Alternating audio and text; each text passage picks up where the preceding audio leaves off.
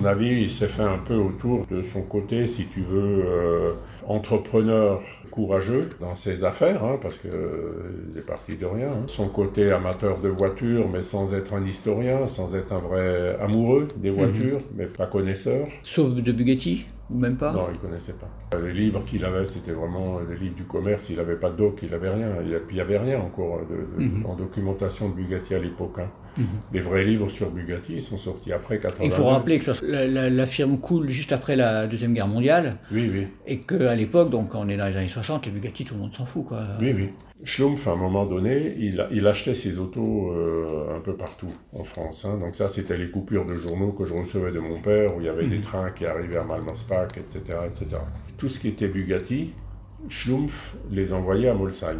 Donc on a des courriers entre Bugatti euh, à Molsheim, hein, donc euh, Bertrand, qui était le directeur de l'usine, et Fritz Schlumpf, où il dit, euh, voilà, moi je suis en train d'acheter des Bugatti, euh, j'aimerais qu'elles soient restaurées chez vous. Il parce faisait plus que de l'entretien à Molsheim. Il faisait plus rien. Mhm. Automobile, zéro. Mhm. Hein, Jusqu'en les derniers euh, soubresauts automobiles qu'il y avait, c'était vraiment 62, 63. Il faisait plus que de l'aviation, pas d'hélicoptères, des machines. Alors pourquoi. Schlumpf envoyait ses voitures là-bas? Mais parce qu'il voulait que ce soit Bugatti. Mais je crois qu'à un moment donné, Schlumpf, il s'est senti investi De la mémoire de Bugatti oui, de, de Bugatti en Alsace, parce que Bugatti est un immigré qui arrive en Alsace, comme Schlumpf, hein, qui a monté à force de volonté, de machin, alors que d'accord, il était un agrier et tout ce que tu veux, mais bon, à côté de ça, il a quand même réussi dans ses affaires, comme Bugatti, tu vois, et qui a laissé un nom. Et il est devenu fou amoureux. Sa première auto, il l'a acheté en 39. Et après, c'est devenu une folie. Euh, Pendant la guerre, il a commencé à acheter hein, des autos. Mhm. euh, et après la guerre, c'était vraiment son obsession I'm Sandra, and I'm just the professional your small business was looking for. But you didn't hire me because you didn't use LinkedIn jobs. LinkedIn has professionals you can't find anywhere else, including those who aren't actively looking for a new job but might be open to the perfect role, like me. In a given month, over 70% of LinkedIn users don't visit other leading job sites. So if you're not looking on LinkedIn, you'll miss out on great candidates like Sandra.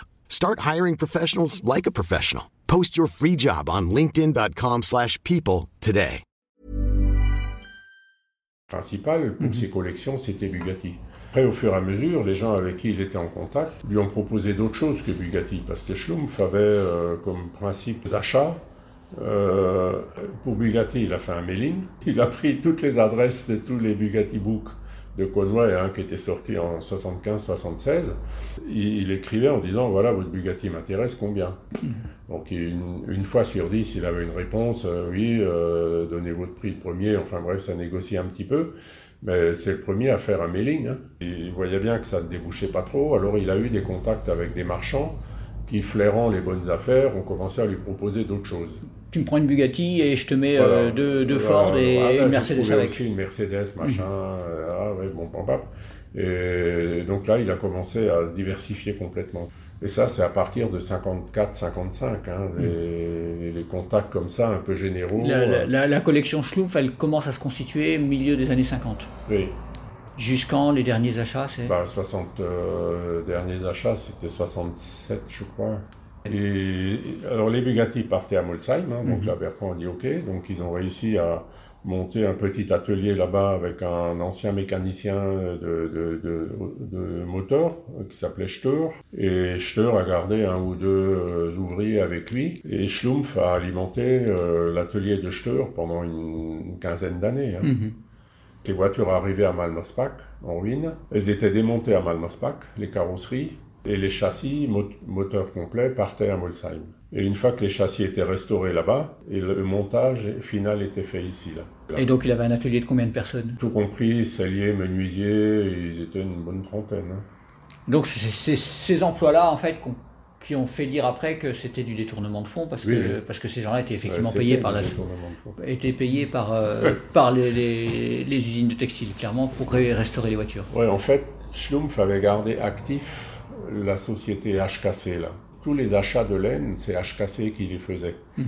Et HKC vendait la laine aux autres usines De Marspack. sociétés, donc à, la, à Gluck, euh, euh, Erstein, Malmaspach, etc.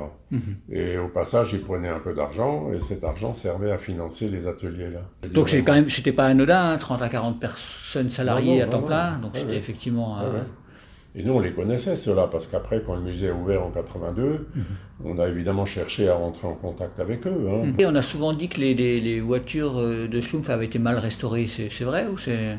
À l'époque, quand les restaurations ont commencé, on ne savait pas comment restaurer. Ça voulait dire quoi? Restaurer, à l'époque, ça voulait dire démonter l'auto, la refaire à neuf pour aller faire des rallyes, euh, voilà. Schlumpf, pas tout le temps, mais souvent, il se trompait moins pour les, pour les ancêtres que pour les Bugatti.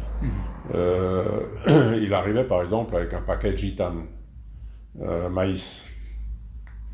Et il dit au peintre, voilà, la prochaine on va la faire comme ça.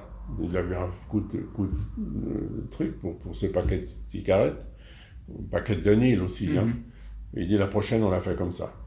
Et alors euh, le peintre il dit bon, hop, euh, les ailes foncées, euh, la caisse claire, etc. Et Schlumpf il venait et il dit ah c'est bien. Il mettait le paquet à côté, il dit ah ouais c'est bien, hop, boum. Alors du coup tu as plusieurs Bugatti dans la salle qui ont les mêmes peintures. Bleu clair et bleu foncé, bleu gitane, tu vois, les deux tons. Euh, rouge de Nil aussi. Celle qu'il a peint en bleu France, là, c'est pas faux. C'est pas là, toujours le vrai bleu, mais bon, au moins c'est un bleu, bleu France. Là. Le coupé Napoléon, il était, il était Le dans- coupé Napoléon était entièrement noir. Ah, c'est des couleurs Schlumpf Oui, il était entièrement noir. Et Schlumpf a fait peindre en bleu foncé les lunules dans les flancs. Voilà. Ça, c'est une idée à lui. Mais toutes les photos qu'on a du coupé Napoléon avant l'achat, il est noir, noir. Il n'avait pas les poignées de porte de fiacre. euh, enfin bref, ça, c'est des petits bricolages que Schlumpf a fait, tu vois. Bon, les intérieurs, là, il les a massacrés. hein. Il a enlevé la sellerie euh, d'origine, en drap, qui était propre. hein, et il a mis les tapis, euh, les tapisseries de Gobelin dedans. Dans la parcours, c'est par- c'est pareil. hein. Il a, il a, bon, c'est de la bonne qualité. C'est les meilleurs. euh, euh, Mais c'était du Schlumpf plus que du. Schlumpf. Ça, c'est nous on dit euh, dans notre jargon schlumpfé.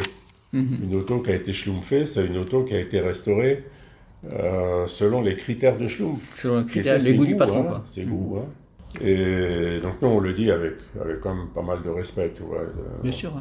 euh, D'autant qu'aujourd'hui, là, par exemple, la Bugatti, personne n'imaginerait de la remettre en noir. Je pense qu'elle est tellement connue dans le monde entier que les Oui, non, non, on touche pas, nous. Hein, nous.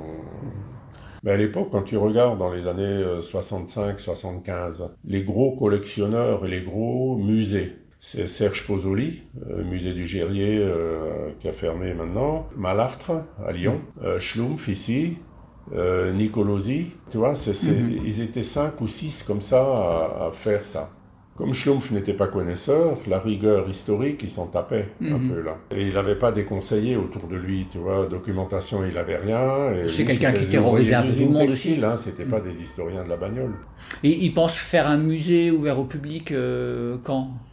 Ah bah ça, c'est tout de suite, hein, dès qu'il a commencé à aménager le musée ici, donc euh, quand la, la cessation des activités textiles, la date je l'ai pas en tête, disons les années 70, 72 par là. hein. Mhm. Oui, parce qu'avant, les premières visites, c'était à Malflurpack. Hein, les premiers articles Oui, sur oui, la collection, oui, c'était... la, la fameuse visite euh, des têtes Avec les pilotes, euh.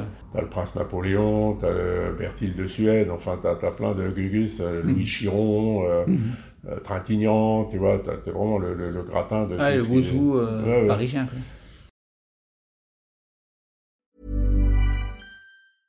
Brought to you by Lexus. Some things do more than their stated functions, because exceptional things inspire you to do exceptional things. To this select list, we add the all new Lexus GX. With its exceptional capability, you'll see possibilities you never knew existed, sending you far outside your comfort zone.